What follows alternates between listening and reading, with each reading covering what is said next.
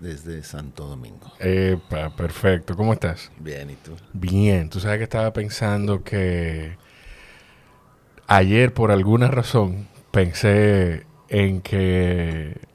eh, Bueno, a mí me pasa, no sé si te pasa a ti, que desde desde que me da la- el agua de la ducha en la cara, uno empieza como a tener momentos de lucidez. Y me pasó que yo creo que lo más cerca que yo he estado de Joe Rogan eh, eh, contigo. Y no sé si tú entiendes la relación por donde voy. A ver, cuéntame, cuéntame. Rogan fue anfitrión de Fear Factor en Estados Unidos. Ah, claro, Sí, claro. y tú fuiste anfitrión de Fear Factor en sí. México. O sea que estoy casi, casi como, estamos ahí. Y, y tú tienes mucho pare- muchas similitudes con él. Justo yo creo que por eso me, me llevaron a hacer Fear Factor Sí. en, en aquellos ayer. Sí, sí, sí, sí, sí, pero... Y, y ojo, incluso yo ni siquiera lo digo hasta físicamente, sí, eh, pero es también, me di cuenta, tú eres, bueno, es evidente, tú eres fanático del automovilismo, Sí. es tu pasión, lo, lo has hecho también. Sí. O sea, contigo hay muchas, muchas cosas que hablar. A mí me, me entusiasma mucho eh, esta conversación. Primero, cuéntame qué te, qué te ata República Dominicana, cómo, cómo tú llegaste a tener contacto con la isla, si fue antes de la fiesta del chivo. Cuéntame un poquito de eso primero. Sí, mi, mi primer contacto fue en el 2001. Sí, no, Le ando tranquilo. pe- le ando pegando. Está bien, está bien, tranquilo. Ahí, ahí todavía, todavía está cuadrado, no importa, no importa. Yo te dije, yo no sé por qué Nino te trae a estos lugares, porque, Dios mío, con tantos lugares profesionales que hay. Ah, mentira, cuéntame. Vine, hicieron una película en el 2001 que se llamaba eh, Cuba Libre, con Mm. Harvey Keitel, estaba Diana Bracho, que es tía mía. Claro. Yo había terminado con una novia que quería mucho y estaba deprimido, recién operado, este, todo mal. Sí. Y la tía Diana me invitó, me dijo, vente, este, vacaciona, distráete. Y así fue como conocí República Dominicana. Mm, ok. Y me encantó. Y, y entonces, ¿cómo entras en contacto con, con... ¿Quién te contacta cuando está todo, todo el proceso de, de la fiesta del chivo? Estamos hablando de eso, pero ese no es el primer contacto del público dominicano contigo. O sea, tú, tú tienes una larga data eh, de, de- de actuaciones en telenovelas que muchas las vimos aquí en el país. Sí, yo creo que, este, bueno, donde me sucede bien es con la fiesta del chivo. Ahí es donde entré por la puerta grande aquí en, en Dominicana. Y es, ha sido un viaje muy interesante, muy divertido, muy eh, rico en todos los sentidos. Porque yo para prepararme pues, tuve que investigar un poco historia, eh, o sea, empaparme de todo el cuadro histórico, de por qué está Trujillo ahí, por qué sucede lo de Trujillo, o sea, entonces de eso de alguna manera me vuelve dominicano por, este, por decisión, ¿no? Claro, claro, claro. Y luego me invita eh, en el 2017 un compañero que se llama Freddy, Freddy del Monte o Almonte. Almonte. Freddy Almonte. Y me dice por Instagram, el señor Julio, ¿le gustaría dar unas clases de actuación en, en República Dominicana? Sí. Claro. Y hoy estamos acá. Claro, a, a República Dominicana y a producir, o sea, por favor. Qué bien. Y, y tú sabes que a mí me, me provoca muchísima curiosidad el proceso de un actor extranjero hacer un papel histórico de otro país. Yo lo... Yo vi muchas entrevistas en un momento de Andrés Parra cuando hizo Ah. El Comandante. No, Ah, cuando ah, hizo El Comandante. ok, Chávez, ¿no? Que hizo de Chávez, correcto. Mira, sí, no había pensado en Pablo. Pero con El Comandante, eh, y, él habla de eso. No sé si tú tuviste algún tipo de resistencia o si o qué tan complicado es esa parte de los papeles históricos. Mira, hubiera sido mucho más complicado si hubiéramos hablado en dominicano. Es como aprender otro idioma, o sea, por, por cómo, o sea, pero eso no solo aquí, Sí, es en sí. Colombia. Claro, o sea, claro, claro, claro. En Puerto Rico, Colombia, en todas partes. O sea, en realidad el approach a un personaje histórico es, es lo mismo a Estados Unidos, a México, o sea, eh, con el director que fue muy padre tuvimos tiempo de ensayar y descubrí, a mí, o sea, me gusta trabajar como en varios niveles cuando tengo tiempo. Y uno de esos es a nivel físico. No encontrar, o sea, en los ensayos, ah, sucedía, y de pronto se, se me ocurrió ponerme un masking tape de aquí hasta, ay, perdón. Dale, o sea, tranquilo, yo- tranquilo. yo ando rompiendo tranquilo, todo. Tranquilo, tranquilo, O sea, una cinta adhesiva Sí. de aquí hasta acá.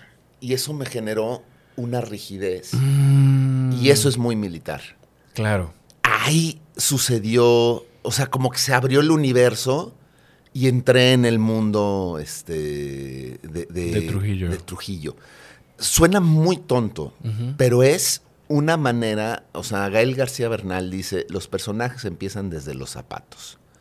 Y sí, no es lo mismo un militar a un soldado de tropa que Sí. no tiene formación militar. Sí. O sea, es, empieza uno a buscar esas cosas y, y es en donde uno de pronto, o estás buscando en otro lado y sin querer te cae la idea, ¿no? Yo jugué en un equipo militar, eh, fútbol americano, eh, sin tener formación militar, pero bueno, estuve este, muy involucrado. eh, eh, jugábamos en el campo militar número uno en México. O sea, hay, hay vida militar, ¿no? Ok, ok. Y, y el diablo está en los detalles, dice. Exacto. Sí, sí, sí. Y para, para los dominicanos era de Satanás que estamos hablando. Exacto, exactamente. Julio, dentro de, dentro de todo esto, entonces desde el 2017, por lo que estamos hablando, desde 2017, tú has venido a Dominicana a impartir estos talleres. Sí. Me invita Freddy, le digo que sí, y vengo de España de hacer una serie con Paz Vega y aterrizo en Santo Domingo y me recibe Freddy.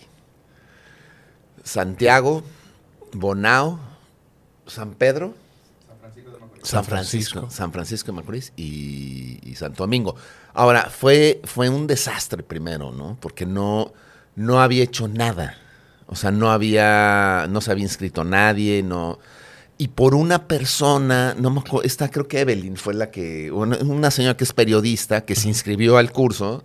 Yo lo que le digo es que se distrajo y acabó en mi curso. Nos ayudó a conseguir entrevistas y ahí sucedió. Entonces, este, fue muy bonito. Fue una experiencia, este, me solté. a- o sea, Sí. puse mi vela en el barco y a donde el viento me llevara, ¿no? Eso yo creo por lo que... Mi forma de prepararme para la- las entrevistas, a mí me gusta prepararme lo suficiente, o para las conversaciones, me gusta prepararme lo suficiente que el invitado no se sienta que yo no sé nada de él, Ok, ok. pero no tanto como para yo no sorprenderme con las cosas. Pero dentro de las entrevistas que, que te han hecho, que he escuchado, tú hablas en un momento, y, y- y lo conecto con eso, de que tú eras del último grupo de actores con exclusividad que salía del Sí, CEA. Del CEA. Del CEA es que el centro de... De educación artística. Ok.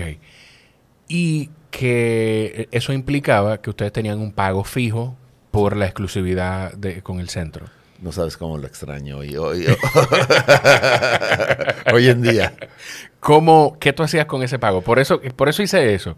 Porque, porque creo, que- creo que se conecta mucho con ese Julio de hace, ¿cuánto? ¿30 años? Sí, 30 años. Entonces, ¿qué- ¿qué tú hacías con, con ese pago? Empezamos a producir teatro. Y sabes que en todas las obras he perdido dinero. Ese es el teatro, Pero- lamentablemente. O sea, invertí en otro sentido en mi carrera. O sea, no me... El sistema de Televisa, digo, era bueno en el sentido económico, era malo en el sentido creativo. Claro. Entonces, con un maestro de teatro maravilloso, este Rafael López Mirnau, eh, porque él fue el que nos dijo, júntense varios y yo les, yo les dirijo una obra. Él fue el mismo que te dijo que para ser buen actor, no, que para, para trabajar lo único que tú tenías que asegurarte es como de ser buen actor. Sí, Sí. sí, o sea, no, no, no, no te la puedes creer. Hasta hoy en día es como, por ejemplo, al rato tengo mi, mi taller y me dan nervios, o sea, porque quiero, o sea, quiero que se lleven eso que yo me llevé en mis clases de actuación, que es que te siembran la semilla de, pues tal vez de la vida, ¿no? De, Sí. de la pasión, de encontrar, eh, igual y no, no descubres ahí, pero descubres que es la fotografía. Que eso me ha pasado mucho este, con, con adolescentes. Teníamos una alumna que la poníamos a grabar con mi iPhone los ejercicios. Me dijo, oye, yo no quiero ser actriz, yo quiero ser fotógrafa. y se volvió una fotógrafa maravillosa. Sí. Entonces, eso, o sea, es eso que a mí me dijeron, me gustaría transmitírselo a, a mis alumnos, ¿no? Y es como darse la oportunidad de experimentar. Totalmente. Porque yo creo que la actuación eh, tiene, tiene como mucho que ver con eso, darte la oportunidad de experimentar y de transportarte a, a diferentes vidas. Exactamente. Con, con eso que tú dices de la creatividad, algo que te escuché decir también es que en principio tú no querías ser actor, No. pero tú sí sabías que querías estar eh, cerca del mundo creativo. Me, me gustaba, el, el, por ejemplo, el diseño gráfico, Mm. est- estos cuadros que veo, porque estuve a los 16 años, trabajé en una agencia de publicidad del esposo de Diana, de mi tía. sí. Y ahí o sea, aprendí cómo se hacían las revistas. Había un caricaturista maravilloso, el señor Calderón, que este, hacía los dibujos y hacía crítica política. Y me- eso me, me- me enganchó mucho, e- ese mundo del cómic, por ejemplo, de, de aquella época. Ha- Había una revista que ya no existe, Math, M-A-D, Ujú. que es, o sea, una de caricaturas, una maravilla.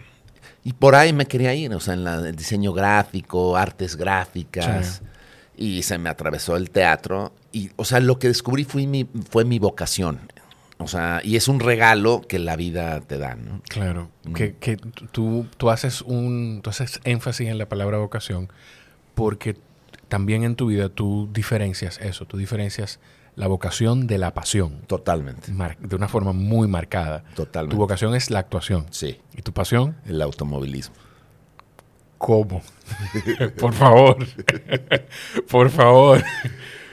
Mira, yo me acuerdo a los ocho años en el Autódromo Hermano Rodríguez en México, con mi papá así de la mano, y prenden un Fórmula V8.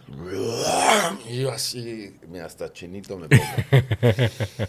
Dije, ¿qué es esto, Dios mío? ¿Qué? O sea, wow. Y me volví súper fanático. Bueno, de niño tenía cochecitos Cochecitos, ok. todos, este, y fue, yo dije, yo quiero ser piloto. En la adolescencia, el padrastro de un amigo, porque, eh, todos, ¿tú qué quieres ser? No, pues yo arquitecto, no sé qué, y tú piloto. Y me volteó y me dice, ¿tus papás tienen dinero? No, olvídate, no vas a ser piloto. Y me mató. O sea, me salí de casa a mis amigos este, deprimido de no va a ser piloto. Tenía razón de alguna manera, Sí. ¿no? Entonces, curiosamente, llego por ser actor al automovilismo. Fíjate lo que es, lo que es la vida. ¿Cómo, cómo, ¿Cómo llegaste ahí por el, por la actuación? Me invitan a una carrera que se llamaba Ford Focus Celebridades. Mm. Entonces había comentaristas de deportes, actrices, y ahí apareció Julio este, con su casco. Claro. Y dije, de aquí no me baja nadie. ¿no? Y entonces te ha, te has sumergido en ese mundo también. Sí, me- o sea, tuve equipo de NASCAR. Este, no, no, no, me volví loco. O sea, tú, tuvi- tú, tú tuviste equipo de NASCAR. Sí. No corría todo el año Sí. porque la agenda de pronto era complicado, pero me asocié con, con Pancho Sapien, se llamaba, bueno, se llama, tráiler, el coche de NASCAR, eh, él tenía taller, entonces hay que tener toda una infraestructura alrededor de eso. ¿no? Cuéntame un poquito fuera, perdón, pero antes de eso, ese, ¿tú, tú crees que, que se necesitan las personas como ese padrastro de ese amigo tuyo? Que te dio, que te puso esa pared de una y te dijo, tú, o sea, te, te desmontó, te, te- te sacudió. ¿Tú tienes, ¿Tu papá tiene dinero? No, pues tú no vas a ser piloto, olvídate de eso. No, me pasa con mi hijo. Mi hijo juega fútbol americano. Y, oye, ¿qué quieres ser de grande? Jugador de fútbol americano. La realidad es que en México no hay futuro en eso, porque Claro. no hay una liga profesional. Se me ocurrió comentarlo con mi maestro de meditación y volteé y me dice, en tu vida le vayas a cortar las alas. Que sea la vida la que, el, el que lo ponga en su lugar. Y tiene mucha razón. O sea, yo porque, ¿quién soy yo para cortarle las alas? Y más bien lo que le voy a tratar de hacer es darle oportunidades para que igual y logre eso. Entonces, en uno o dos años me lo llevo a high school de Estados Unidos a jugar porque es muy bueno.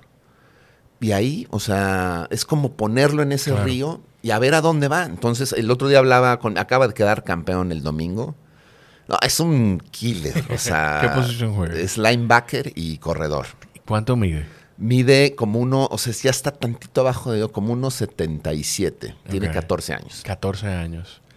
1.77 como 5.9. 5, no, como 5.9. Yo, yo mido 1.80 y más o menos 1.80 y algo y es como 5.10, 5.11. Y es O sea que- killer. Sí, sí, sí, es grande. Y súper agresivo en el deporte. Es un buen chico, pero se pone el casco Claro. y crack, ¿no? O sea, se fracturó la, La muñeca. la muñeca y jugó con la muñeca fracturada. O sea, entonces, esa es una técnica, el de, el de bloquearte. Hay, hay personalidades que funcionan como la mía, que es que te reten. No, tú no puedes hacer un podcast. ¿Por qué no? Y vas y haces tu podcast y montas tus cámaras y es que eh, no puede, tienes que, tienes esto, esto y esto. No es cierto. O sea, esa es mi personalidad. La personalidad de mi hijo es al revés. Es yo no soy nadie para cortarle le- las alas. Y eso me gusta con mis alumnos. Es aunque yo vea que según yo Claro. no tenga futuro, ¿quién soy yo para decirle que no tiene futuro? O sea, más bien que lo vaya descubriendo esa persona, pero que viva su pasión. O sea, que se atreva, que, que vea que al final del día es, ah, no, no va por aquí, ¿no? O sí, sí va por aquí, ¿no? Claro. Y, y tú jugaste fútbol americano, o También. sea que también está como siguiendo tus pasos. Sí, ahora, esa es otra, por ejemplo. Eh, jugaba fútbol soccer. Y de un lado estaban las canchas de fútbol soccer y de este lado estaban las canchas de fútbol americano. Yo lo iba a ver entrenar, pero volteaba para acá, ¿no?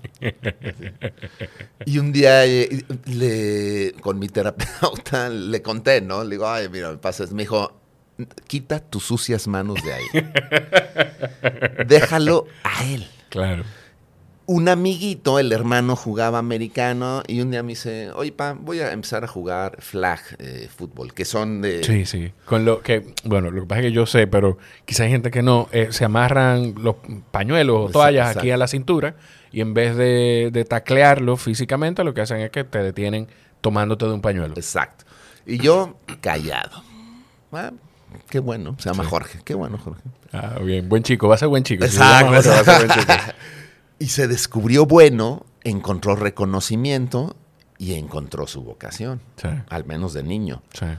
Y empezó a subir y a subir. Y ha sido MVP de su categoría. Ahora quedó. es- de cinco años ha sido campeón tres veces.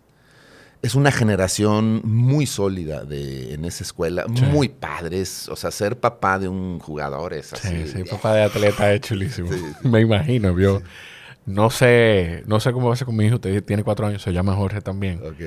Y, y yo me pongo a pensar en eso de, o sea, a mí me entusiasma, hubo cosas que, que yo con mi papá no viví, porque mi papá y mi mamá se divorciaron yo muy pequeño, pero sí, en los momentos que se pudo, pues mm, yo me disfrutaba que mi papá fuera a verme jugar béisbol Claro. o que las veces que podía me fuera a ver jugar básquet. Que de hecho, mm, yo creo que es algo que tú tampoco pudiste vivir por razones diferentes con tu papá. Y murió. Tu papá murió, tú tenías que dar 12. 12. Sí, muy chico. Muy chico, o sea que tú también estás viviendo como unas experiencias que no tuviste. O sea, es lo mejor de la vida. Sí. Sea, Además, me tocó grabar todas las jugadas de todos los juegos. Y concentrado, este, ahorita te enseño una foto de, Sí. así de... Entonces tengo, tengo todos los juegos, todas las jugadas y nos poníamos al final a analizar. Mira, aquí pasó esto. entonces, Muy padre, muy padre. Y, y una cosa, eh, justo yo estaba viendo, bueno, pues eh, hay una serie que pusieron en Netflix ahora, era de HBO, se llama Ballers, que es de, de La Roca, de Ah, Dwayne la, Johnson. la mandaron a Netflix? Sí, está en Netflix. Es una gran serie. Está, está en Netflix. Y yo no sé, yo no yo creo que yo creo que quienes disfrutamos el deporte no la, no la disfrutamos. A, a mí me gusta mucho.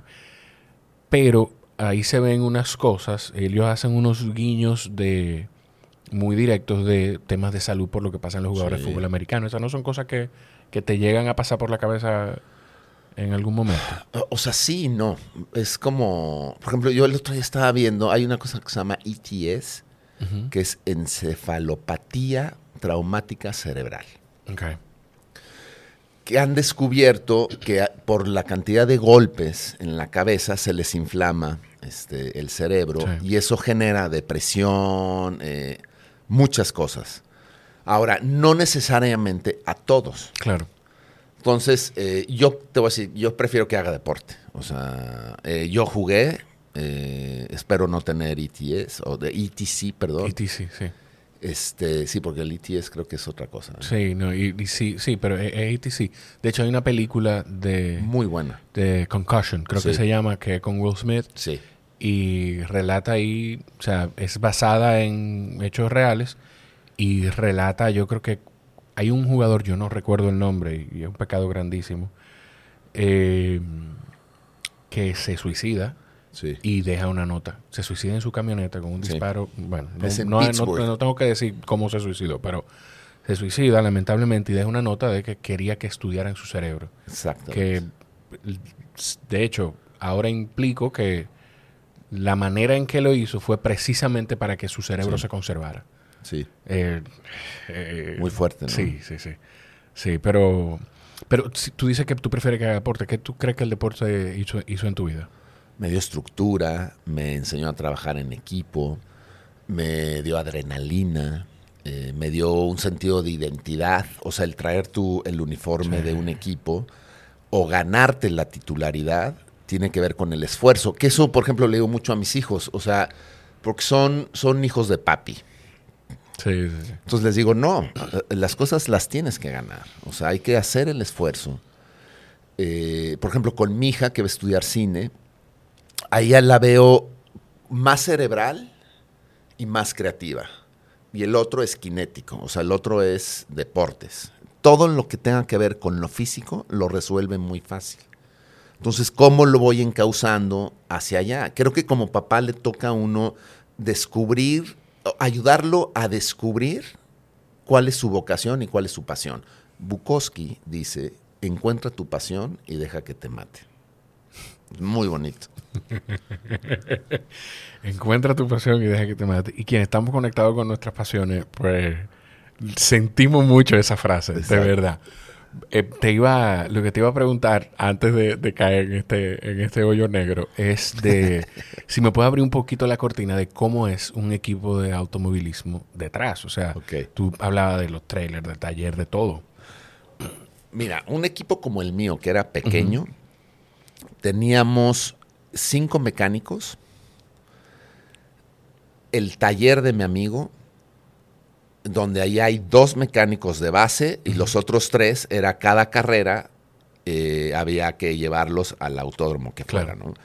Entonces, una semana de carrera era preparar el coche dos semanas antes, la cuatro, tres o cuatro días antes es subir el coche, montar todas las cosas en el tráiler y salir a donde sea el autódromo. Llegar el viernes en la noche para desmontar todo y bien el pit tener el coche listo, las herramientas listas para que llegue el domi- el perdón, el sábado ¿Qué, qué prácticas? y- Exactamente. Llega el piloto, todo está montado. Y para ver en ese autopi- en ese auto, en esa pista, cómo está mejor puesto el coche en el setting. Tú al coche le puedes cambiar del motor cualquier cantidad de cosas para volverlo más poderoso. Y en la suspensión y las, y las llantas tú también puedes cambiar mucho la configuración. Entonces, cada autódromo tiene un límite. O sea, tú frenas aquí para dar la vuelta acá. Bueno, entonces un gran piloto, yo era tabla media, en realidad no entrenaba, los otros sí entrenaban, o sea, los otros los, les pagaban para hacer eso. Yo de alguna manera pagaba, Pagaba para, hacer eso. Claro. Entonces, un piloto profesional frena aquí. Yo digamos que frenaba tantito antes, Eh, un piloto profesional se sube el coche, da cinco o seis vueltas, entra y es muévele acá, quítale acá, atrás siento que se va. Yo fui descubriendo eso conforme iba, o sea, haciéndolo, claro. exactamente, Es un músculo como cualquier otro. exactamente. Y es un estilo de vida, o sea, que es muy padre. Este, hoy sigo teniendo equipo de coches, el esquema es distinto. Eh, tengo un patrocinador que se llama Mecano. Eh, lo que me da es, me da el patrocinio, me da el dinero. Y yo lo que hago es que decido en qué cereal quiero correr ese año. Entonces, este año me invitaron a correr en Monterrey, en regional. Ok. Yo voy y contrato un equipo para quitarme el tema de mecánicos, de, o sea, toda la parafernalia. Yo le pago, te pago y tú me tienes listo todo para yo llegar, subirme al coche y darle. ¿Y cómo es el... ¿Cómo es la relación, si existe alguna, con los otros pilotos cuando hay una diferencia así de que, de, como tú dices, o sea, de alguna forma ellos están dentro de ese estilo de vida y, y les pagan para hacerlo y de una forma u otra, bueno, ya ahora está el proceso del patrocinador y demás, pues, o sea, tu dinámica es diferente a la de ellos. Muy diferente. Mm. Sí, yo me llevo bien con todos. O sea, en realidad, eh, mira, hay, hay algo muy raro que es, hay una camaradería muy particular. Cuando hay un accidente fatal, hay una unión Sí. Muy fuerte, o sea, muy fuerte y muy importante. Cuando no hay algo fatal, hay una competencia. O sea, todo el tiempo estás compitiendo, porque tal vez tu patrocinador me pueda patrocinar el año que viene a mí. Claro.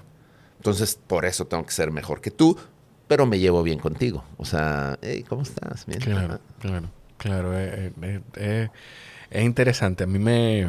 Escucharte de- como con eso me hace pensar, me recuerda, yo no sé si tú lo has hecho alguna vez, en algún momento de mi vida, espero volver a hacerlo, pues yo hice triatlones. No. Y cuando tú te paras, no importa si tú eres profesional o si eres de grupo de edad como, como era yo, o de grupo de edad de los últimos que llegan, que ese era yo. Pero, pero lo hacías. Sí, pero, pero cuando tú te paras en la salida, tú sientes una familiaridad con Exacto. todo el que está ahí, porque tú conectas con que todo el que está ahí pasó por un proceso de entrenamiento parecido, con mayor o menor intensidad, pero parecido al tuyo. Eres cómplice. Exacto. Eh, Es tu competencia, pero son tus cómplices Sí. también, porque, porque vivieron cosas similares. Y, o sea, te quiero ganar, pero también espero que no te pase nada. Claro. Es, es muy parecido. Claro, claro. Ya no vamos a salir del automovilismo. Y mira, yo no soy el tipo más fanático del automovilismo, pero en México ustedes tienen, y yo creo que esta es la mejor temporada de este piloto, eh, a Checo Pérez. Checo. Y esta es la mejor, yo no sé, me parece que es su mejor temporada histórica. mucho. Eh, ¿Tú has tenido contacto con él? ¿Se Sí. conocen? Sí. Sí. Eh, conozco hace muchos años a Carlos. ojalá, perdóname, ojalá, ojalá, si ustedes están escuchando por, por Spotify o por cualquier plataforma, yo quisiera que ustedes vayan al video y le vean la cara a Julio cuando yo le digo, se conocen, y dice, sí, y se le ilumina el rostro como si estuviera hablando de su hijo. Oye, es que nunca habíamos tenido. Este, Sí. Es la época de oro del automovilismo mexicano. Sí, sí, sí. Me decías que conoces hace mucho. Eh, a Carlos Slim por el automovilismo. Y en algún un track day que hubo ahí en el autódromo, iba Checo en unos Fórmula 1 especiales, que es, o sea, es el, el cockpit del piloto, y ahí te puedes subir acá y acá. Uh, Nomex, casco y todo. ¿Qué? Y ahí tuve la oportunidad de platicar con él. Y en una final de NASCAR México que ganó su hermano el campeonato, ahí también estuve con él. Y wow, es como lo mejor, ¿no? Claro, no, y, y- y- y no sé entonces si tu conversación es como la de un fanático cualquiera o es la de un fanático con conocimiento verdadero del deporte. Eso ya Sí. es según tu nivel de, de cómo tú puedas administrar ese, ese, ese, ese deseo de, de aprender más, me imagino. porque- Hay que controlarse. Sí. Hay, que, hay, que, hay, hay que parecer cool. Así de, ah, ok, ok. Y por dentro, así de. Sí, sí, sí. sí, me sí. pasó con ¿De este. ¿A qué huele Lewis sí, Hamilton? sí, esa- pasó con Owen Wilson. Sí. Eh, fui a dejar a mis hijos a un hotel en, en la Ciudad de México, que estaba ahí la mamá con el novio. Ok. Entonces ya, ya iba yo con bronca, ¿no? De este, era la Sí. primera vez que iba a conocer al novio de mi ex, De tu ex esposa, incluso, ¿no? ex-esposa, No, mam- no, no, no, exacto. mamá de mis hijos. Y ya pasa eso en el lobby, volteo y veo a Owen Wilson hablando con una persona y yo, Owen Wilson. Entonces me fui caminando y...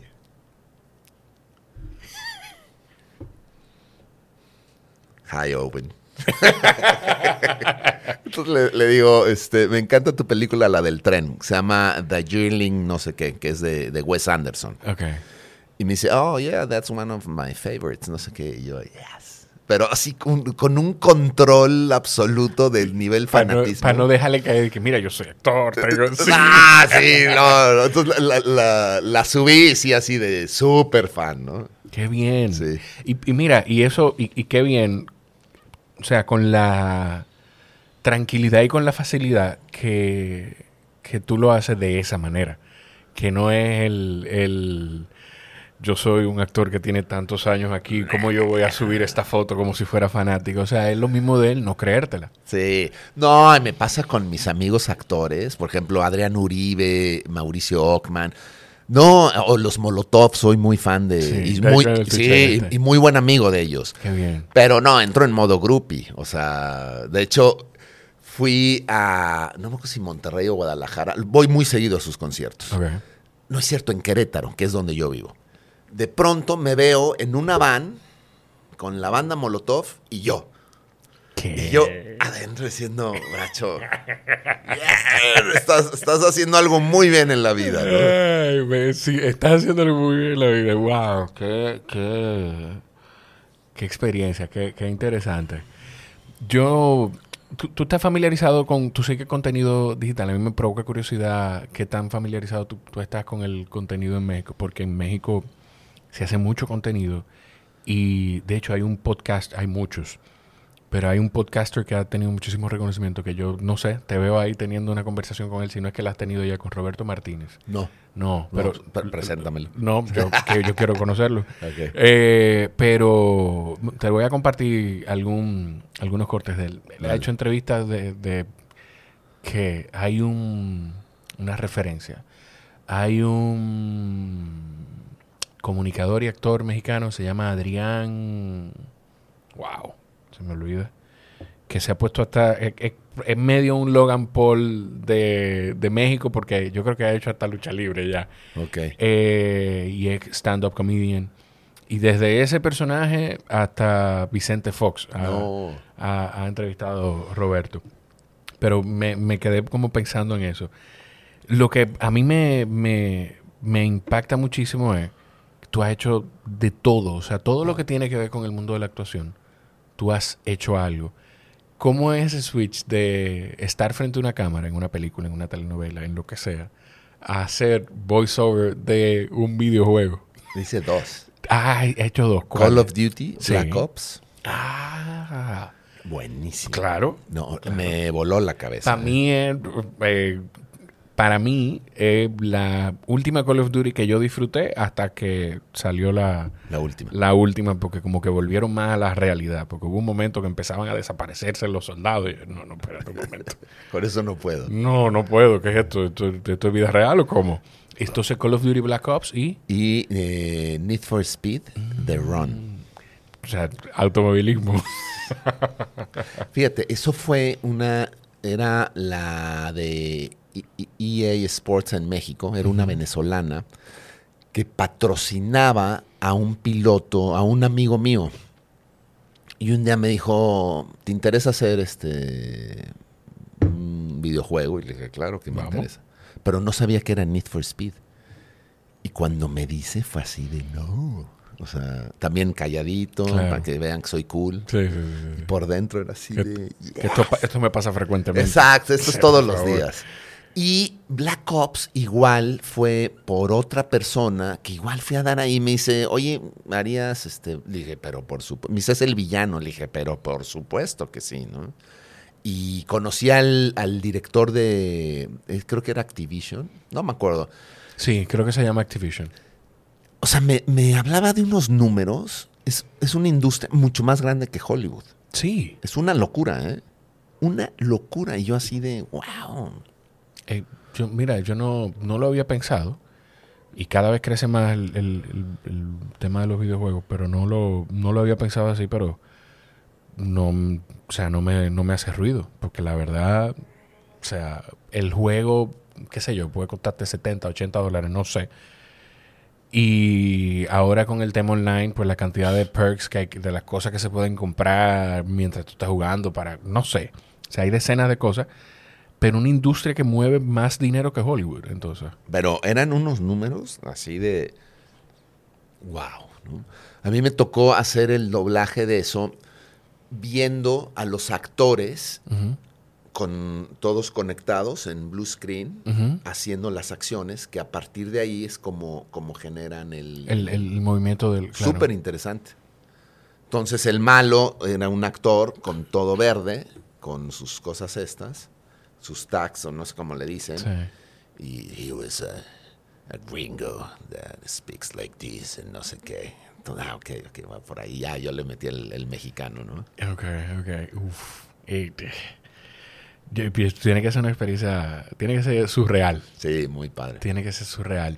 Tú dices, hablamos de Estados Unidos ahora, ¿cómo desde afuera nosotros vemos de alguna forma, o no sé cómo, cómo tú lo vives, déjame ver, yo lo tenía anotado aquí, aquí está, de, de que México de alguna forma sirve como para modelar, eh, sirve como un mercado modelo para Estados Unidos, Pero modelo... en el sentido de, déjame ver, déjame cómo lo pongo, porque yo voy escuchando las cosas y me llegan a la cabeza y las anoto y después se me olvida por qué las anoté de esa manera. Eh, yo veo, ejemplo, ustedes tienen, eh, México debe haber oficina de Google, mm, debe haber oficina de Netflix, Amazon. de Amazon, o sea, no sé si, no sé cómo tú lo ves eso, si, si tú crees que tiene que ver, y, mi- mi- no sé si con la actuación y con la industria pasa igual, de que por la cercanía, a medida que van pasando cosas en Estados Unidos, de alguna forma, Estados Unidos siempre ha sido una- un referente cultural para el mundo, y ustedes son quienes están más cerca. Sí. Entonces, a eso, a eso es a lo que me refiero. Sí. Mira, un- eso me lo dijo... eh, otra vez la ando yo pegando, perdóname. Dale, tranqui, tranqui, tranqui. Eh, no, si hubiera un fotógrafo ahí me mata. Sí, sí, sí, no, tuviera, un cuchillo. ya- sí, sí, sí, sí, sí. Eh, me lo dijo, hice un programa para History Channel que se llamaba Historia Extrema. Ujú. Y estábamos en Argentina, en los Andes, grabando, y era un argentino y me dijo, ¿tú sabes por qué estás aquí? Y yo, pues no. Me dijo, eres bueno, pero el mercado mexicano es muy grande. Entonces, tenemos de todas las nacionalidades, pero como el número de viewers Sí. es mucho más grande el mexicano, todas las compañías van dedicadas a eso. De hecho, Nino me daba un dato ayer que yo no sabía. Eh, fuimos el, el lugar número 11 en el mundo de boletos comprados en el cine. O sea, es una locura. Claro. Una locura con Oppenheimer y con Barbie. Lugar número 11.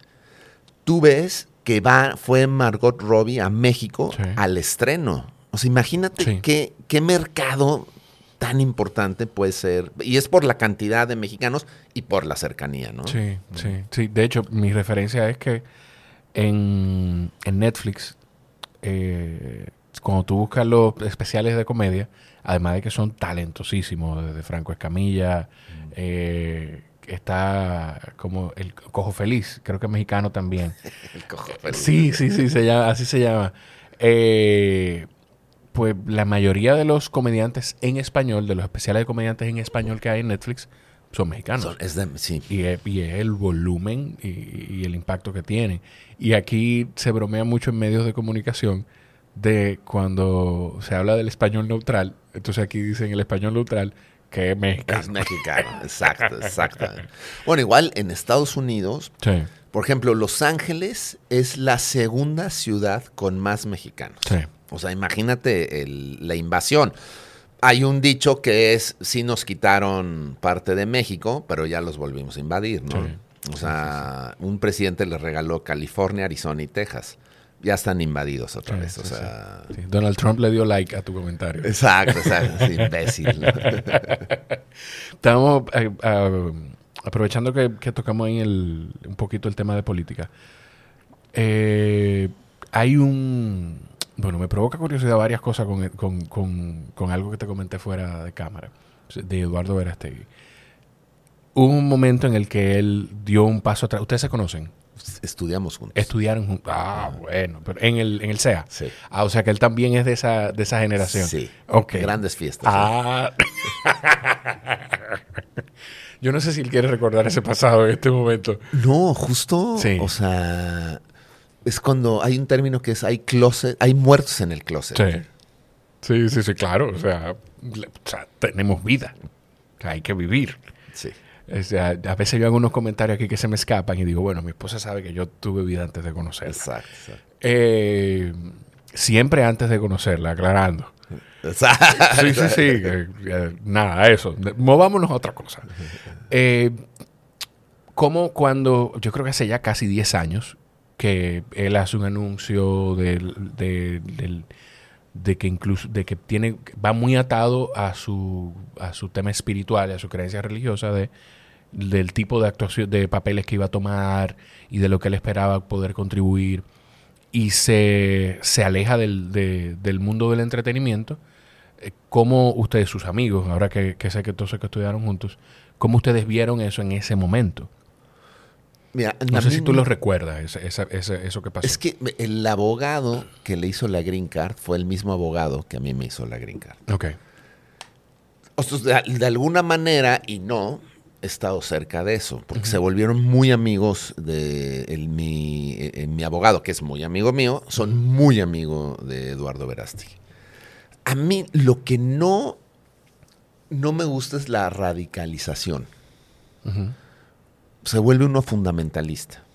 Y eso creo, o sea, cuando tú hablas de absolutos, es, no hay absolutos. Y, eso está demostrado hasta en la física. O sea, yo te puedo decir que todo esto que vemos, en realidad, no es, o sea, no es lo que vemos. Hay átomos, neutrones que están en constante movimiento y que la diferencia de algo sólido a algo no tan sólido es la distancia entre esos átomos. Entonces, ¿tú cómo puedes decir que una cosa es absoluta, que Dios es, es absolutamente todo? Puede sí, puede no. El problema es que nosotros somos entes del entretenimiento y la cultura. Yo sí, o sea, te vuelves el Ayatollah Khomeini, un poco, este... sí, sí, sí, sí, te, entiendo. Y, y, y, ahora, escuchándote, de alguna forma los actores los actores del entretenimiento, y cuando digo actores del entretenimiento no lo digo como actores de la función de actuar, sino las personas que están dentro de ese rol, que van desde los comunicadores que están frente a las cámaras hasta, hasta los, hasta, exacto, hasta mí, hasta yo. Eh, tienen,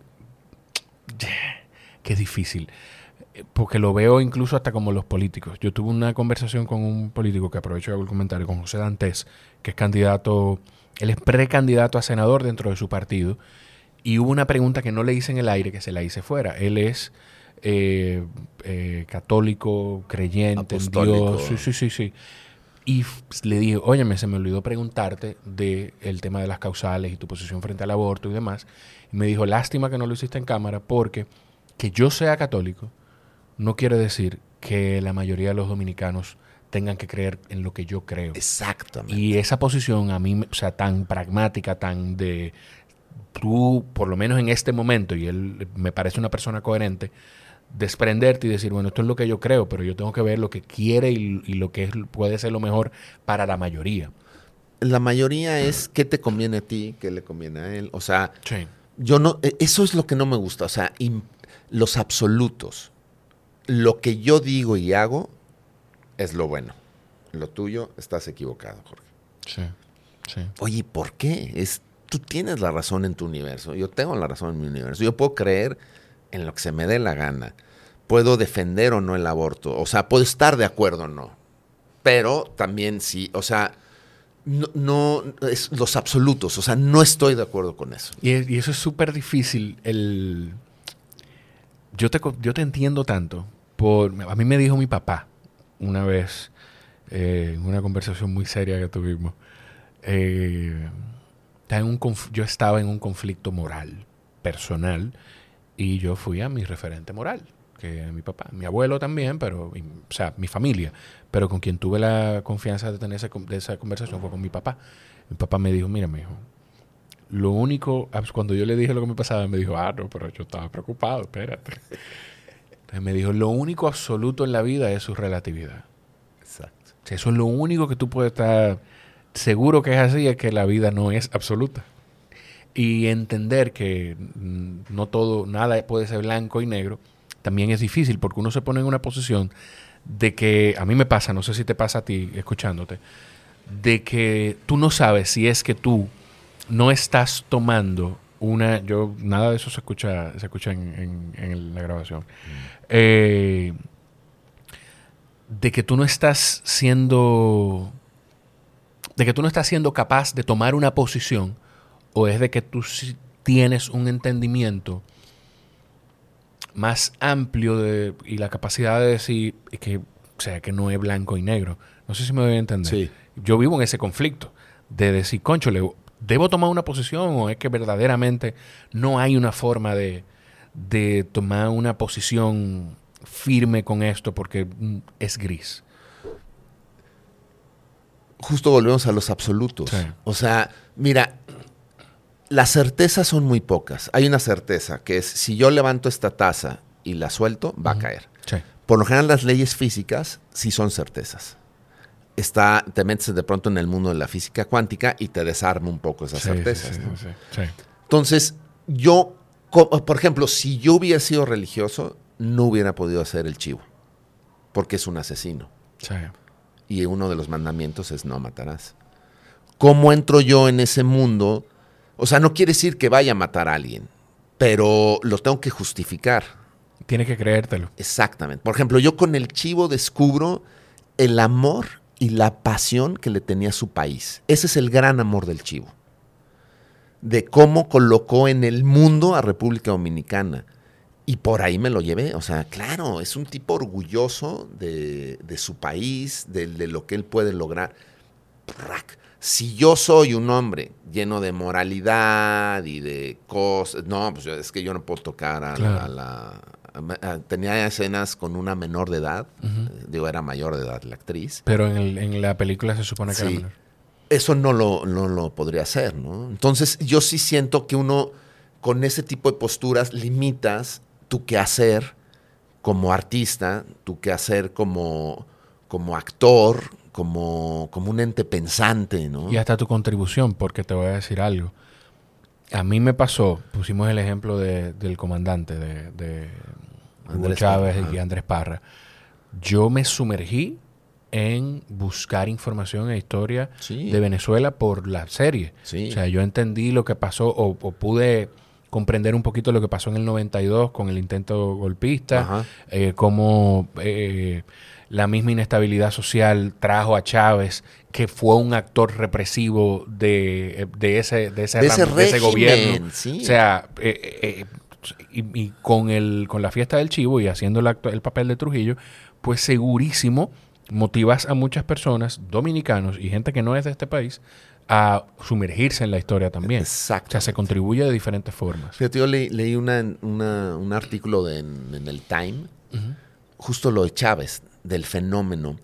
Y el, este hombre, el del Time, hab- habla de que hubo un momento así crucial en la historia de Venezuela donde Chávez asume la responsabilidad del golpe fallido.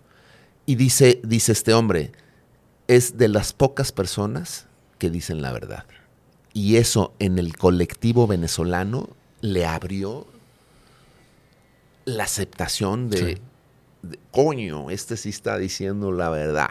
¿no? Y hay, y hay, hay video de eso. Hay video de eso él haciendo una rueda de prensa cuando lo van a apresar, Exacto. asumiendo la responsabilidad del golpe y después entonces que sale de prisión se convierte en el fenómeno que se convirtió. Exactamente. Que él luego le hizo daño convertirse en ese fenómeno. Sí, sí, sí. Y eso, y eso es otra cosa.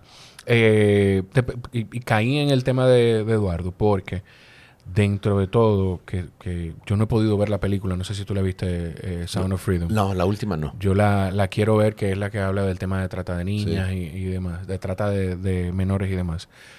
Eh, pues lo he escuchado hablar de una posibilidad de convertirse en candidato a la presidencia de México. Tú no sé, no sé qué piensas tú. No. Ay, No, entre, la cámara y el... No, no, no. Oye, este, ¿puedo...? puedo- no. Mi esposa no le va a gustar eso. Eh, tengo tres sábados grabando y, bueno, los últimos tres sábados que me ha tocado grabar, este es el tercero y los otros dos uno se me cayó la greca del café en la estufa completa y el otro, el, el, envase del azúcar no era ese, era otro y se cayó y se rompió. Y cuando ella llega, entonces encuentra eso. Porque se cae, pasan las cosas justo antes de grabar y ya se encuentra con el reguero. Eh, ¿Qué piensas tú de, de no, lo, no lo personalicemos con Eduardo, sino con...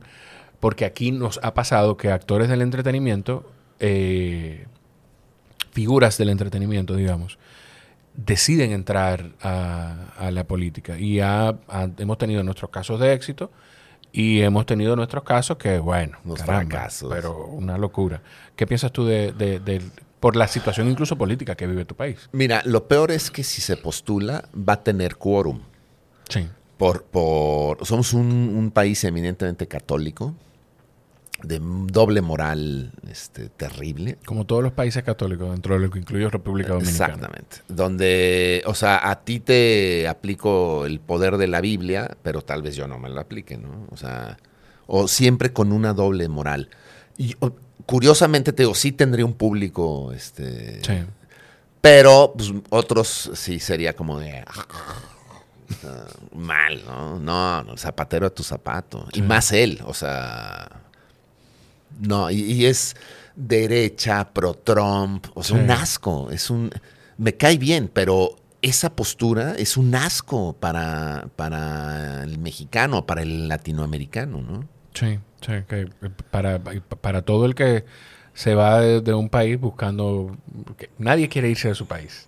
No. Hablamos de Trump. la gente tiene que entender, y esto se lo digo incluso a muchos dominicanos que tenemos eh, la situación de, los haitianos, eh, que es el país que tenemos más cerca. Nadie quiere irse de su país. O sea, mi familia que vive en Estados Unidos no quería irse de aquí a Estados Unidos. Tiene que irse por diferentes razones, porque eh, se encuentran más oportunidades, por diferentes cosas.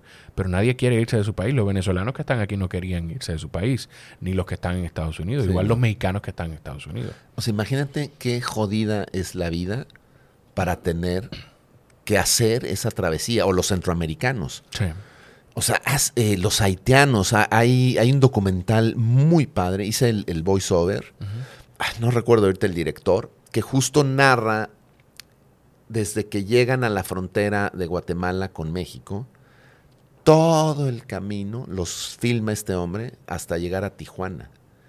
Es muy fuerte. Eso, no sé si, no sé si es este el documental, pero hay un Wow, ahora hasta a mí se me olvidó. un comediante mexicano, no, venezolano, perdón, que hizo un documental, de nuevo, no creo que sea este, pero hizo un documental yéndose con, que, habla de con eso. Los, con los migrantes. Yéndose con, con los migrantes. Y, eh, o sea, es todo el camino. Todo es muy fuerte todo lo que les pasa. Eh, es una locura. Y hay un, te voy, te voy a compartir ese podcast. Ese Dios mío, ¿qué le pasa a mi memoria hoy? Yo creo que me falta café. Porque él hay, hay una, graba un podcast con un podcaster mexicano también, eh, donde hablan de eso. Él, relata, una de las cosas que relata eso. Puede que te guste, que te guste esa historia. Eh, Mira, yo tengo un par de cosas más, pero no, quiero tampoco abusar mucho de tu tiempo. A hacer un par de no preguntas tenemos más. No tenemos nada que hacer. ¿eh? Ah, bueno, pues perfecto. Eso, no debiste decirme eso. Cualquier cosa, Nino, te digo dónde está la nevera. tranquilo. Eh, tú... ¿Cómo tú ¿Cómo tú te encargas de no envejecer la mente? Que fue una frase que te escuché decir, de mantener la mente joven. Me gusta leer. Me gusta, por ejemplo, aunque hoy no estoy de acuerdo con la música que oye mi hijo, es una mierda. Peso Pluma, Bad Bunny, este, o sea, sí creo que, estamos en una crisis musical. Eh, o sea, hablaba con un amigo, le decía, a ver, cuando salieron los Beatles, los viejos dijeron, ¿qué es esta mierda? La vida después puso en su lugar a los Beatles como el rompimiento más interesante de la música después de, muchos tiempo, después de mucho tiempo. Igual con Elvis Presley. O sea, el, americano rubio decía, pero ¿qué está? O sea, es un güero con voz de negro. Que se junta con los negros. Que se junta con. Y se mueve como negro. O sea, Exacto. ¿qué le pasa a este tipo, no? Ahora, yo hoy no veo. O sea, todo eso venía acompañado de un movimiento cultural, social. Justo es lo que no veo hoy. Sí. Ento- o sea, más bien el, el- el movimiento es pop, es de, de unos sneakers buenos, Sí. el peluche en, el, en las chamarras de Bad Bunny, el entramado de- Sí, del pelo. pelo. O sea, y ahí hay un meme muy bueno que se ve a Freddie Mercury vocalizando en un estudio, ¿no? O sea, unas notas ahí Sí. de barítono y después ponen a Bad Bunny haciendo... Sí, sí. Ahora, esa es una manera de no volverme viejo. Oír. Ya les prohibí en mi coche poner a Bad Bunny, a reggaetón y a Peso Pluma, que se me hace in- es- inaudito. Mi hija, que es más... Tiene 28 nominaciones en Billboard. Peso Pluma. Pero eso no, eso no significa que sea bueno. No, claro, Billboard de hecho trata de eso, de- del tema numérico de, de lo que vende y lo que no vende. No, es un fenómeno, ¿eh? Sí, Yo sí. sí creo que es una anomalía musical. O sea, en el sistema hay, hay cosas virtuosas y hay cosas defectuosas. Eso no implica que sea, o sea, que el virtuoso sea exitoso, ni el defectuoso sea Claro. exitoso. Claro. Yo creo que es una anomalía musical y que vamos, la vamos a librar, no sé si para mejor o para peor. Sí. Que eso es lo que es terrible, ¿no? O sea, decir "Ah, algo peor que ¿Qué- qué que- va a pasar aquí? Que, que Bad Bunny, a ver qué qué viene, ¿no? O sea, es muy curioso. Leer me gusta mucho, por ejemplo, el mundo de, de- de los alumnos me gusta, porque de alguna manera soy vampiro, ¿no? Entonces, este, la, la- la energía hay que, hay que, hay- hoy al rato doy clases, Sí. entonces, este, ahí va el vampiro a succionar energía, Sí, este, sí, sí. en el buen sentido de la palabra, ¿no? Sí. Me, pero me gusta como con la claridad, porque yo te iba a hacer eso. Yo iba a jugar el, el- el- el- rol del abogado del diablo y te iba a decir, pero en algún momento los Beatles, la- o sea, hablarte de eso, pero tú lo tienes como muy claro. De nuevo, como en, la, en esa posición de nada es absoluto. O sea, No, es, o sea, para los viejos, oír a los Beatles con el pelo como, o sea, ¿qué mierda es esto? Sí, sí, sí. Pero la vida después los colocó. Es como va a colocar a Bad Bunny la vida en un lugar Sí. y va a ser una música generacional. Eso es lo que pasa. Es, hay un grupo que se llama Timbiriche en México, Sí. que eran unos niños de mi edad que cantaban y era una mierda. Pero es una música de generación Sí. que solo a mi generación le importa. A mis hijos dicen, ¿qué es esto? Los de antes dicen, son unos niños idiotas este, cantando. Sí.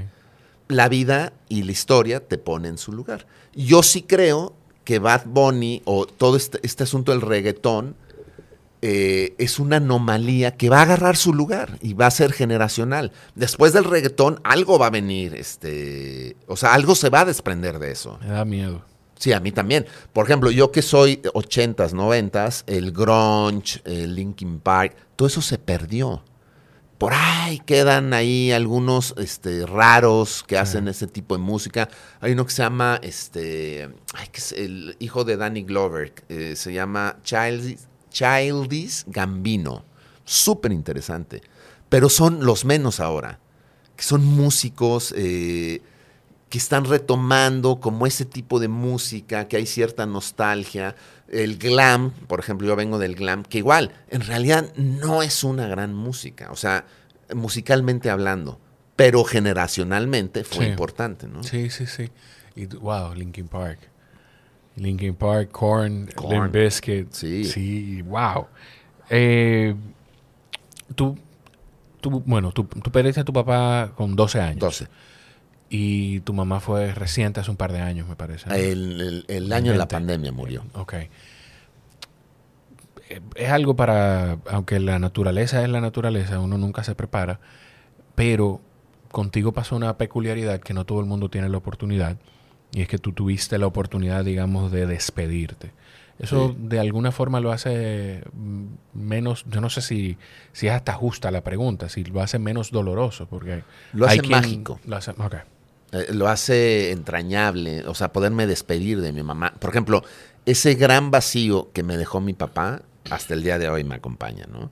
Y no hay momento en el que no recuerde bonito a mi papá. Y, y justo con mis hijos estoy retomando lo muy bueno que hizo mi papá, más la dosis de estar con ellos, ¿no? Por ejemplo, tuve, tuve oportunidad de emigrar a Hollywood en algún momento en mi carrera. Sí. Y mi hija estaba chiquita y fue así de, no, o sea, tal vez no fue tan consciente, pero fue de, no, prefiero ser papá, o sea, prefiero, eh, o sea, eso lo puedo hacer en Estados Unidos, pero le tengo que dedicar mucho más tiempo a mi carrera, porque allá no soy nadie, entonces me tengo que levantar a las 6 de la mañana, ir al gimnasio, a mis clases de inglés, luego hacer este Audición, castings, no sé qué, da, da, y el mismo sistema americano no te da, o sea, tan- el capitalismo es tan, tan voraz que no tienes tiempo de sentarte a no hacer nada. Y con los, con los hijos a veces es sentarte a no hacer, o sea, no hacer nada es en un jardín ver este, florecitas y la abejita y sí puede suceder, pero es más complicado. En cambio, en México, ayer hablaba con el, con el papá de Nino, que es, de pronto me puedo quedar sin trabajo. Digo, es jodido, ¿no? Sí. O sin dinero, y sé que te puedo hablar a mi tío, a mi primo, de, oye, este, invítame a comer, ¿no? Porque este, Sí. no, hay, no hay la ni atún. parece una piscina. Exacto. Solo hay agua. Exactamente, ¿no? Eh, entonces, eh, esta cosa de ser papá es lo mejor que me ha pasado, sin duda. O sea, digo que vengo del domingo de gritar y del campeonato Sí. y de eso. Fueron, desde enero se empezaron a entrenar. Y son siete semanas de juegos y es así, de vivir para esos fines de semana, de levantarte muy temprano Sí. del bus eh, o la guagua para ir al, al otro estado, porque el campo está lejos. eh, nos- son Centurions, ¿no? Entonces me compré mi casco de Centurion, luego una peluca roja, que es, o sea, fan, ¿no? El fan number one. Claro, sí, de- ser papá es, es- es otra cosa. Yo, con Oribán a mí me pasa que él no importa lo que tú estés haciendo, él quiere que tú juegues con él, entonces, pero jugar con él no es jugar, jugar con él es sentarte y dejar todo donde él lo puso, porque si te pone a moverlo, no, no, no, eso no va ahí, eso va aquí. Exacto. Pero, pero ¿vamos a jugar o no vamos a jugar? Sí, vamos a jugar. Pero ¿qué es lo que tú quieres que hagamos? Entonces explícame. Eh, eh, eh, eh, eh, es sabroso. Eh, es riquísimo. sí. Tú mencionaste meditación. ¿Tú practicas meditación? Sí, me ha costado estos. Tiene que ver de la pandemia para acá. A mí me dio COVID dos veces. Una, no pasó nada. La segunda, sí tuve, más que en el proceso del COVID, el post-COVID. Un asunto como, o sea, haz de cuenta que respiraba y el pulmón no, no, No, no, flex- tomaba todo el aire. no flexionaba y es muy feo.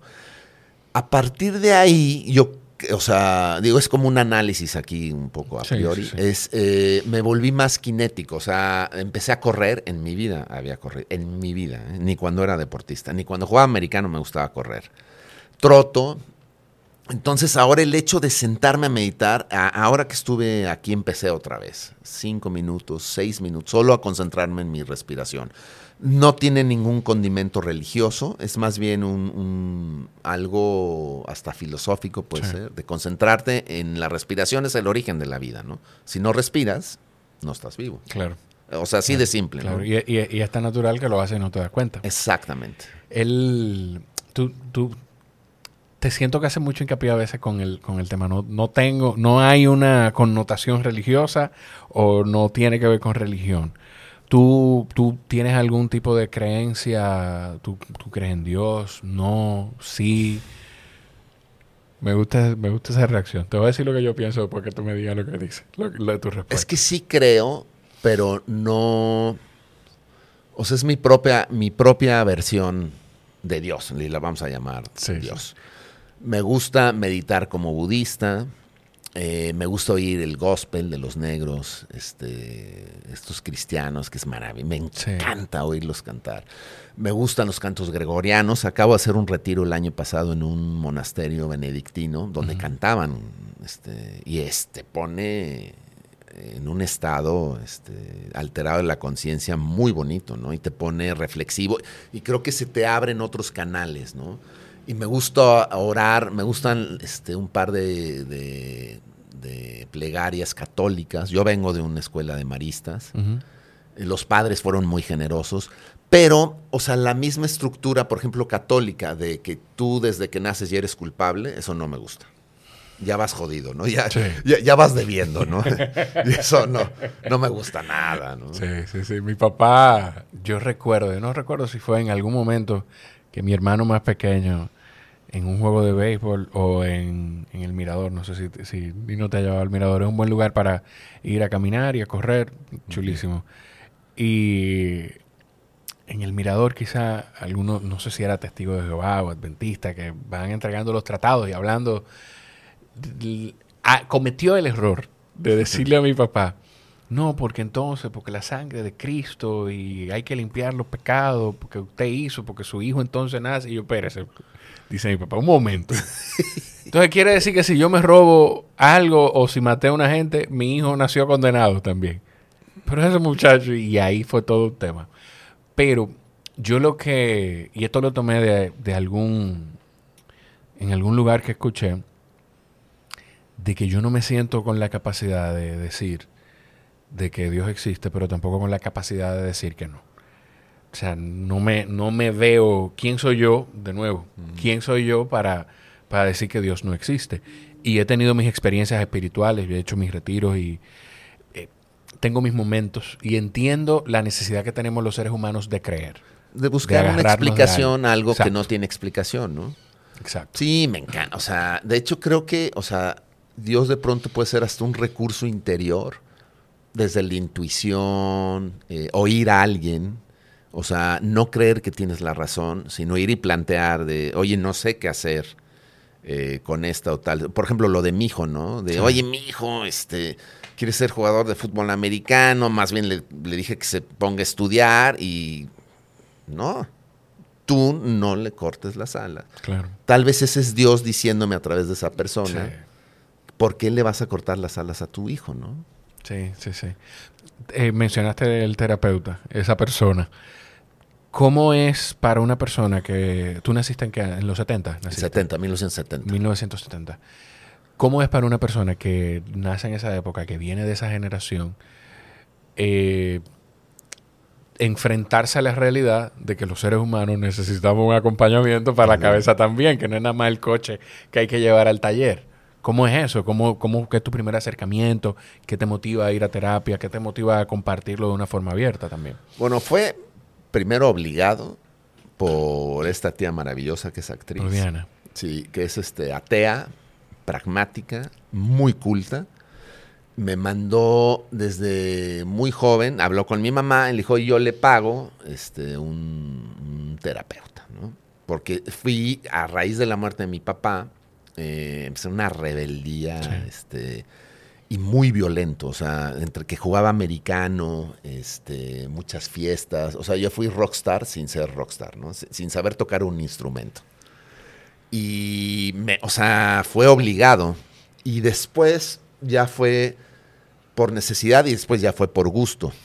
O sea, ha sido como ese, ese proceso, ¿no? Obligado, por necesidad y por gusto. Hoy, Right. hoy por gusto, eh, o, o no necesariamente tiene que ser un terapeuta, alguien, eh, por ejemplo, ayer que hablaba con el papá de Nino, es sumamente interesante. O sea, es una persona en la cual le puedes preguntar, oye, ¿tú, tú qué piensas de esto, no? O cómo ves este, tal cosa. Y recibir ahí un consejo, ¿no? No necesariamente tiene que ser más grande, puede ser más joven, ¿no? Este. te Digo, eh, me siento muy afortunado de, de ser actor, de. Es duro de pronto. Eh, a, a raíz del post-COVID ha sido fuerte, ¿no? O sea, ya hoy está la maquinaria otra vez Claro. este, avanzando, pero de pronto se pone muy feo, ¿no? Sí, sí, se, se- se va complicando. Sí. Eh, hemos hablado mucho de, de creérsela, pero de no, de, no, de no creértela. Pero yo siempre he pensado que hay que encontrar como un balance entre cuestionarte lo suficiente como para ir mejorando, pero tampoco creértela tanto. ¿Cómo tú, cómo tú te haces pa- para batallar con eso, para tener un ego sano? No, puta madre. O sea, la, la vida me ha puesto en mi lugar una y otra vez. Mira, me acaba de pasar hice una película, un papel pequeño. Eh, no voy a decir los nombres porque apenas va a suceder. Y de hecho, el papá está aquí en, Santo Domingo. Ayer me enteré. La historia es que seleccionan esta película para estrenarse en el Festival de Venecia. Les hablo, ya tengo yo mi pasaporte listo, ¿cuándo hay que estar? Ah, ayúdenme con la acreditación. Sí, te comunico con la productora. La productora es una argentina. Hablo con ella. Primero no me contestaba y no me contestaba. Y después hablo con ella y me dice, mira, Julio, eh, vos no representás la película porque eh, es un papel pequeño, ¿no? Entonces no te garantizo si vas por tus propios medios de que estés en la conferencia de prensa o en la alfombra roja. Hija de puta. ¿Por qué tengo que comer esa mierda? Claro, en, este momento de tu vida. Oye, puta madre. Entonces, estaba yo con mi hija, es muy sabia mi hija. Ahora es mi filtro. Yo soy pura pasión. O sea, no, me ya les iba a poner así un mensaje de WhatsApp a los hijos, que son los directores de este gran escritor mexicano. De gracias, este, no, tampoco los necesito. O sea, no, no, una telenovela, ¿no? Les iba a escribir. Y le dije, le comenté a mi hija, le digo, oye, me, pasó esto, estoy súper enojado, estoy muy triste, esta, esta hija de puta, este, pendeja de mierda, qué, bueno que tengo el micrófono ahorita.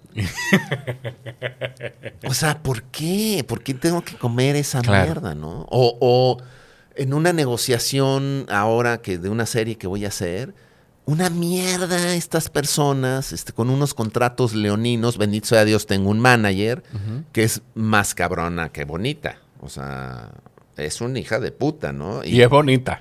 Y, es más cabrona que bonita. Y es bonita, muy bonita. entonces, eh, pues no, ya no estoy dispuesto yo a comer mierda este, de ese tipo de mierda, ¿no?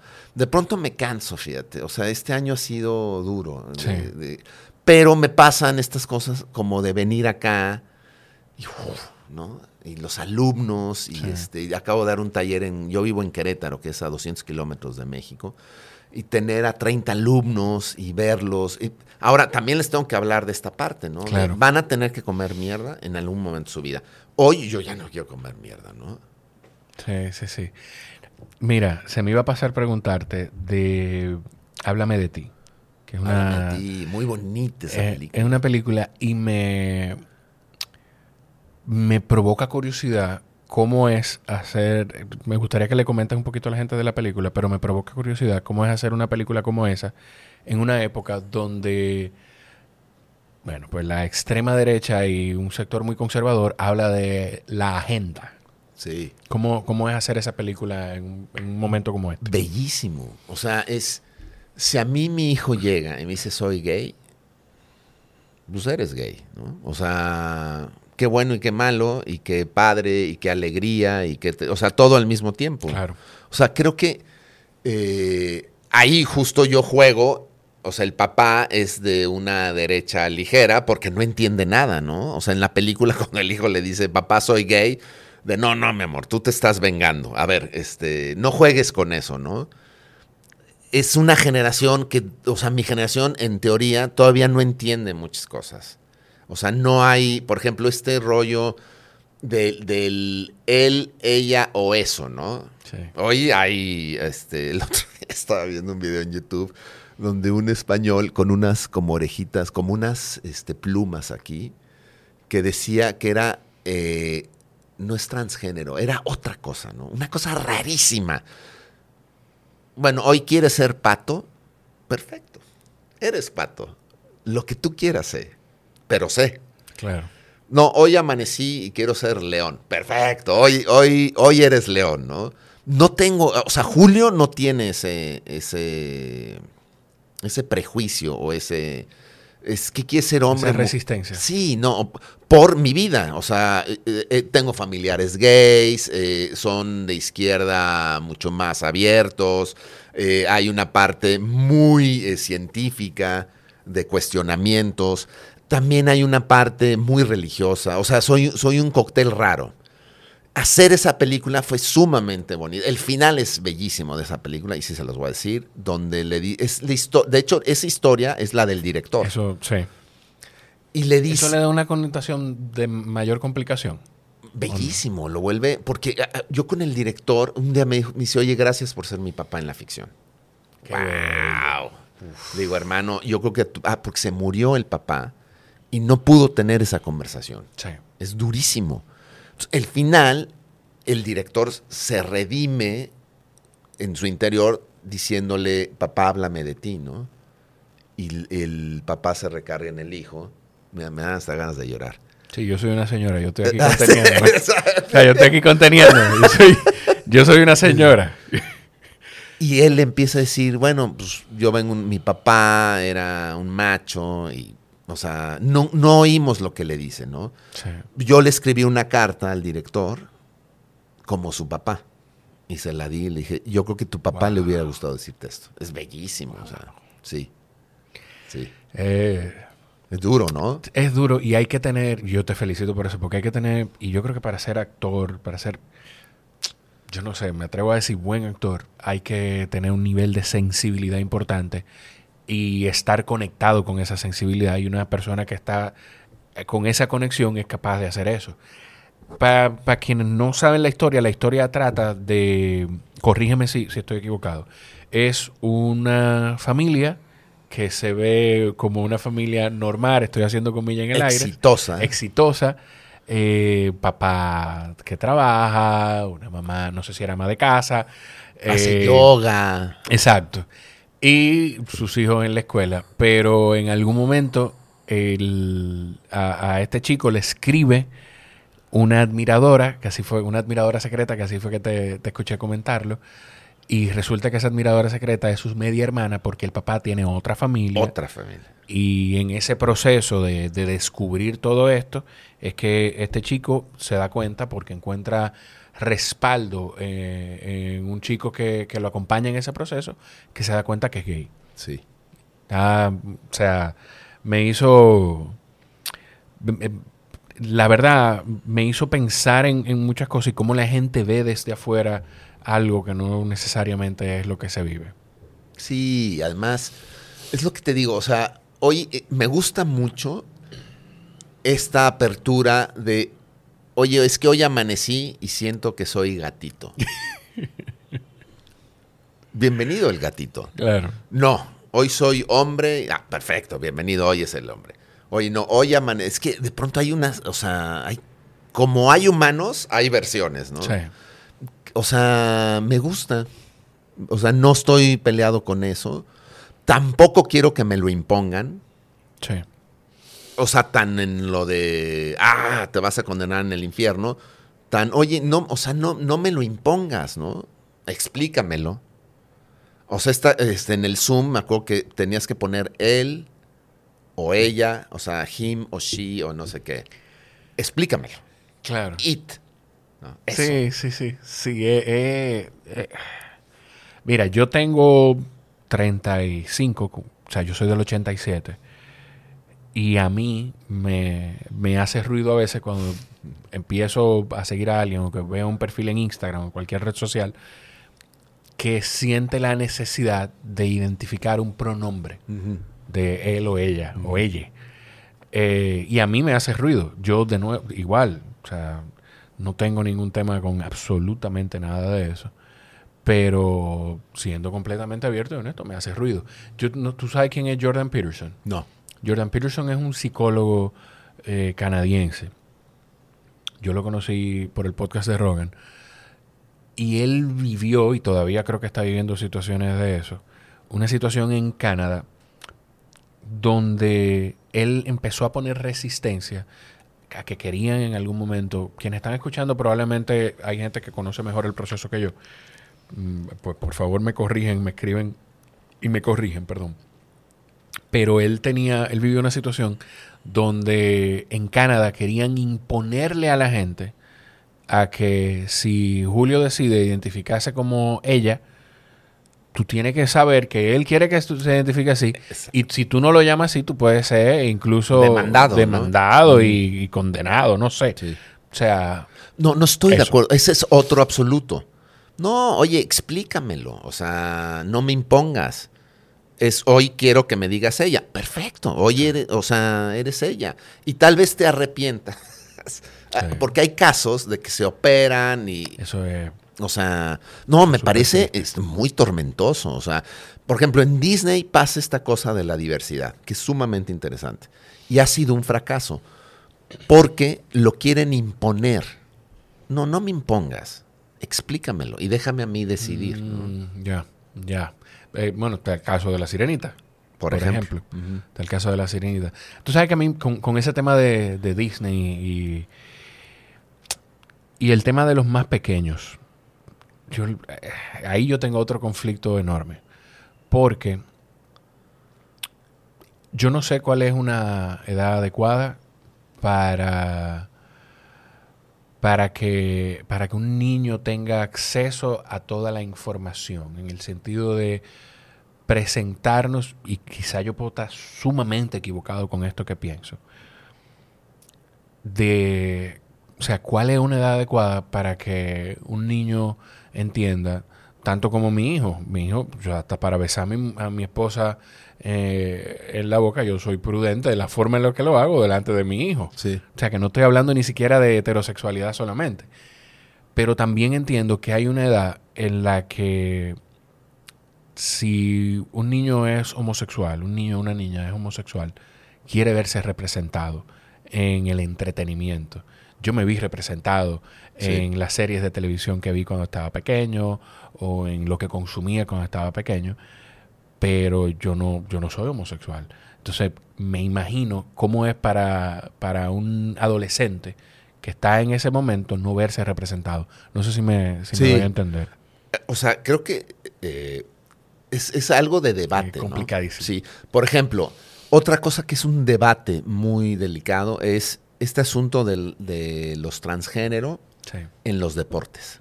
Uf. Ah, yo tengo una posición muy radical con eso. O sea, yo digo, a ver, es hay una nadadora americana que rompió los récords como mujer, él siendo hombre. Sí. Siendo hombre biológico. Exacto. Y eh, era, la dos, era él 200 y pico a nivel mundial. tal vez me tachen de transfóbico, pero no. Oye, a ver, una mujer. Ah, es que el otro día alguien me decía, pero es que hay mujeres con más nivel de testosterona que ciertos hombres. Pero eso son las excepciones. Exacto. O sea, entonces no se me hace justo que un hombre, o sea, que nació biológico, esté apabullando a mujeres en, los deportes. Yo ahí pondría un, o sea, yo cuestionaría eso, o sea, lo pondría en la mesa, no sé cuál sea lo mejor o lo peor. Claro, exacto, yo, yo creo que esa es la posición. Yo no sé cuál es la solución. Exacto. Que quizás hasta irresponsable decir, aquí hay un problema. Yo no sé cuál es la solución, pero, pero es evidente. Y, aquí volvemos al, a lo único que podemos decir que es absoluto en la vida, que es gran parte de la ciencia, ni siquiera toda la ciencia. Exacto. Gran parte de la ciencia. La física. La, la física que te dice, hey, pero aquí hay unos niveles hormonales y, y físicos de lo que tú pasaste a través de la adolescencia, que el hombre genera, se desarrolla de una forma a través de la adolescencia muy distinta a la de una mujer. Entonces, Lia Thomas se llama ah, la nadadora. Y hay una historia de, que esa no recuerdo cómo se llama, de Falcon algo, que es un hombre biológico que dice, decide o, o se identifica finalmente como mujer y empieza a hacer artes marciales mixtas si mandó al hospital a una cantidad de mujeres. Y eso, eso, eso, O sea, no me parece justo. No sé si está bien o está mal, pero no se me hace justo. Claro. Es igual, por ejemplo, hablamos de la inmigración. Yo entiendo que tú como país no estés de acuerdo en que muchas personas vengan e invadan, y lo pongo entre comillas, a tu país. Yo estoy de acuerdo con eso. Es, ¿por qué no generas eh, refiriéndome a Estados Unidos, una serie de permisos provisionales para que vengan a trabajar aquí. Hay, Vice, ¿has, visto esa esa, esa, publicación? Vice, sí. Eh, V-I-C-E. Sí, sí. Son unos reporteros que han hecho documentales sumamente interesantes. Entonces, en Georgia hacen una redada y se llevan no, no sé cuántos latinoamericanos y los deportan. Y el dueño de esa finca, porque hacen, generan un programa donde los reos con, con este, convictos sin asesinatos, sino por ciertos este, Ujú, problemas, delitos menores, digamos. los llevan a trabajar ahí. Y este tipo se queja porque dice, este, el negro no quiere hacer este trabajo, ni el reo, ni tengo una fuerza de labor que me solucione mi problema. Los baños, las cocinas, están llenos de latinoamericanos, porque son empleos que no quieren hacer ni los, ni los gringos Sí. Ni los negros. Oye, genera un, un permiso provisional. Nada más no me engañes. Yo te doy el permiso de marzo a octubre, solo quédate de marzo a octubre. Llévate tu dinero, pagas impuestos. O sea, ¿qué hay detrás de eso? ¿no? Igual que hay detrás, ayer hablaba este, con, con el papá, de que hay ya ahora toda una industria del cambio de sexo Sí. que es impresionante, ¿no? Entonces, ¿qué hay detrás de eso? O sea, hay una agenda oculta, o, o, o sea, no es conspiracionista, pero Claro. sí es como, Ni- y es un tema, tú dices lo de la conspiración. O sea, si, si estás en contra de la norma, estás hablando de conspiración. Hay un tema con las farmacéuticas enorme, que es una gran industria. Y bueno, de hecho salió. Netflix tiene un. Una- Documental. No, no es un documental, es una miniserie basada en hechos reales de Purdue Pharma, que fueron. buenísima. Sí, la vi, la Una vi. locura. Sí. Entonces, ¿cómo tú me dices que esa misma persona o esa misma industria que provocó esa crisis en Estados Unidos, De los opioides. claro, ¿cómo tú me dices que no van a querer producir todo el dinero que puedan producir Miles de lo de que pasó con, con- con la pandemia hace un tiempo? O sea, por Ellos favor. están al nivel del cártel de Sinaloa en lo que, en lo que, ha- en lo que han producido y repercutido en la sociedad americana. Imagínate. O sea, ¿qué hay atrás? Es, es cuando dices, bueno, pues hay miles de millones de dólares de por medio del Purdue Pharma, sí. Exactamente. Eh, eh, esa, esa el- yo creo que esa el, la clave de, de ese tipo de contenido es esa. eh. hay un documental de cómo la explotación de ganado eh, impacta el medio ambiente. Ve a ver quién lo financió. Exacto. Hay un documental de, eh, de cómo ser vegetariano es perjudicial para la salud. Ve a ver quién lo financió. Exacto. A ver, empieza a buscar la información, ve a buscar la fuente.